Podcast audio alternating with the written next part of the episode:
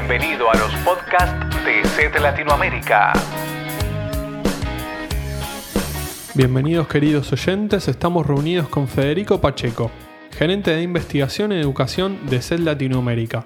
En esta oportunidad, Federico nos contará acerca de una de las técnicas que más utilizan los códigos maliciosos para realizar ataques, el Black Hat SEO. Contanos, Federico, ¿de qué se trata este tipo de ataque? Bueno, las técnicas de Black Hat SEO son aquellas que permiten obtener a los sitios maliciosos un adecuado posicionamiento web como resultado en los buscadores, abusando de algunos métodos que violan las políticas establecidas por los buscadores. De esta forma, los atacantes consiguen que los usuarios, al realizar una búsqueda en la web, lleguen a sitios maliciosos enlazados directamente desde los resultados de los propios buscadores.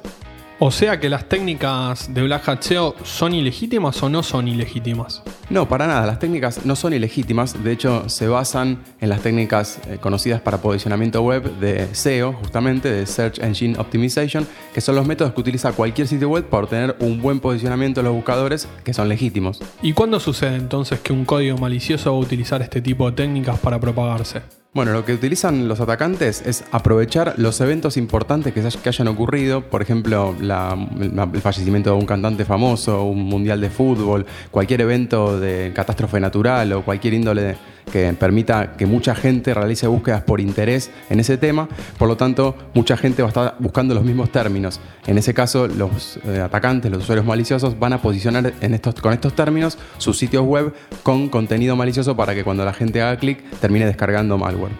Entonces tendríamos que tener especial cuidado cuando buscamos información acerca de algún hecho relevante que haya pasado, de alguna catástrofe mundial, de algún hecho deportivo importante como puede ser un mundial de fútbol o alguna muerte de algún famoso. Es, realmente importante tener en cuenta este tipo de búsquedas a la hora de que el usuario está buscando información o utilizando un buscador web.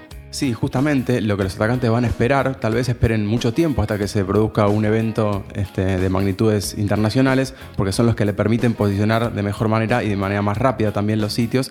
Y bueno, también aprovechan y apelan a la curiosidad de la gente, que tal vez frente a un hecho que genere determinado tipo de, sensaciones, emociones en las personas, eh, prometiendo fotos o prometiendo algún tipo de información especial, aunque sea mentirosa la información, de esa manera logran que la gente termine buscando esos sitios que prometen tener esa información para que al fin y al cabo terminen descargando malware o teniendo algún tipo de ataque sobre las, máquinas de los usuarios. Y esto está bastante relacionado con, con los temas de ingeniería social, que muchas veces hablamos de que están relacionados con los códigos maliciosos, ¿no? Absolutamente. Justamente lo que están haciendo en este caso los, eh, los atacantes es aprovechar técnicas y de alguna manera manipular a las personas eh, porque están buscando contenidos reales y tal vez el hecho de que ingresen en el sitio que coloca el atacante no sea de manera tan obvia un sitio malicioso, porque tal vez hasta muestran la información real que el usuario está buscando. Es decir, si busca información sobre el Mundial de Fútbol, también tal vez eh, ingrese en el sitio y tenga el fixture y tenga información y haya fotos de los goles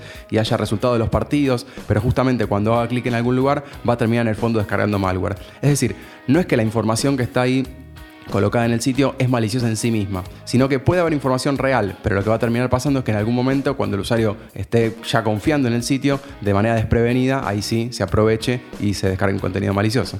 Y Federico, ¿qué técnicas utilizan entonces los creadores de malware eh, para posicionar un sitio web, digamos, de índole maliciosa en comparación a, sitios benignos? Bueno, un sitio común lo que haría para posicionarse es colocar en, un buscador, decirle cuáles son las, las palabras con las que quiere que el buscador los reconozca, lo que llaman las keywords.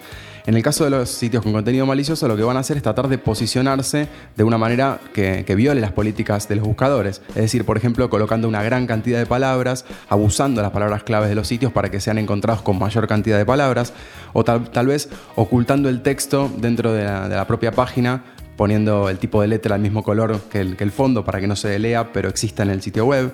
Y tal vez también em, eh, haciendo que la búsqueda que se realiza y con la que se indexa la información sea distinta que la información que encuentra el usuario cuando está navegando, cuando hace clic en el sitio. Y yéndonos un poco más a la actualidad, al uso y el comportamiento que tienen los usuarios hoy en día. Eh, la gran mayoría de los usuarios, o casi todos, tenemos hoy en día redes sociales, ya sea Facebook, Twitter, ¿Cómo influye el Black Hat SEO en torno a este tipo de tecnologías? Bueno, es interesante esto porque lo que ocurre es que con las nuevas tecnologías los ataques también avanzan y se, se adoptan este, también con las nuevas tecnologías. Por ejemplo, en este caso, cuando los buscadores empezaron a incluir búsquedas en tiempo real, los atacantes también empezaron a tener en cuenta las modificaciones de las búsquedas con los contenidos en tiempo real. Por lo tanto, también puede ocurrir que en las búsquedas en tiempo real lleguemos a encontrar un link malicioso. De la misma manera, las redes sociales hoy en día son indexadas por los buscadores. También es algo que se puede configurar normalmente en los perfiles de las redes sociales si uno quiere que la información propia sea o no indexada por los buscadores. En muchos casos, especialmente en las redes sociales profesionales, estas son opciones que se pueden configurar. Pero si no, por defecto los buscadores van a indexar y van a encontrar la información dentro de las redes sociales, donde se maneja mucha información personal que también podría ser aprovechada para los ataques de Black. Eso quiere decir entonces que, por ejemplo, si yo estoy buscando una información sobre algo en concreto, eh, no sé, música, por ejemplo, quizás puede pasar tranquilamente que de resultado tenga un resultado de MySpace o un resultado de Facebook y que esas páginas en sí sean maliciosas y que no necesariamente sea un sitio que no tenga nada que ver con las redes sociales. Claro, de hecho, uno podría encontrar dentro de una red social eh, real, común, puede encontrar un perfil malicioso, un perfil falso tal vez, que justamente está puesto ahí para que sea encontrado por los buscadores, que contenga cierta información en función de los posts que hace, en función de las aplicaciones que publica, de, los links que publica y que tal vez por medio de las, de las redes ya vaya generando una cierta cantidad de amigos, una cierta cantidad de grupos de gente y no se den cuenta que el perfil es falso, pero terminen haciendo clic en muchos lugares de cosas que le envía este usuario. Clarísimo entonces. Eh, y pensando en cómo pueden hacer los usuarios para protegerse, ¿qué, ¿qué, nos recomendás para el momento que estemos navegando? Evitemos este tipo de sitios que utilizan técnicas de Black.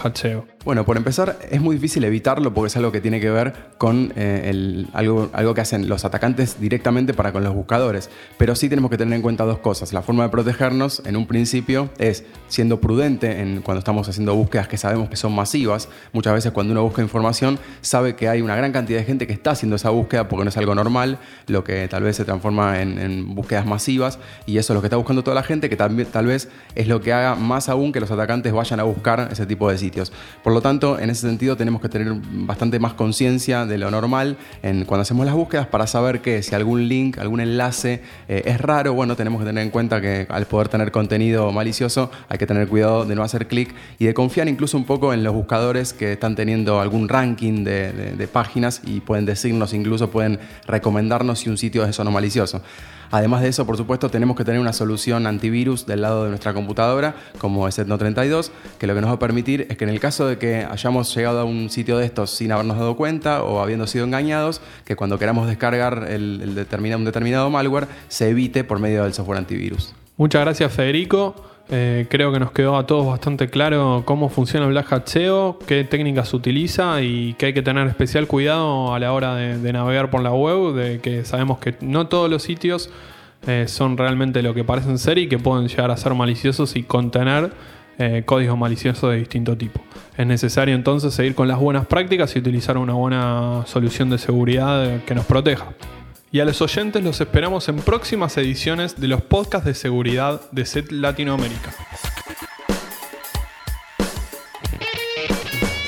¿Tienes ganas de escuchar más podcasts de seguridad? Visita el Centro de Amenazas de SET Latinoamérica en www.eset-delmediolacom barra podcast.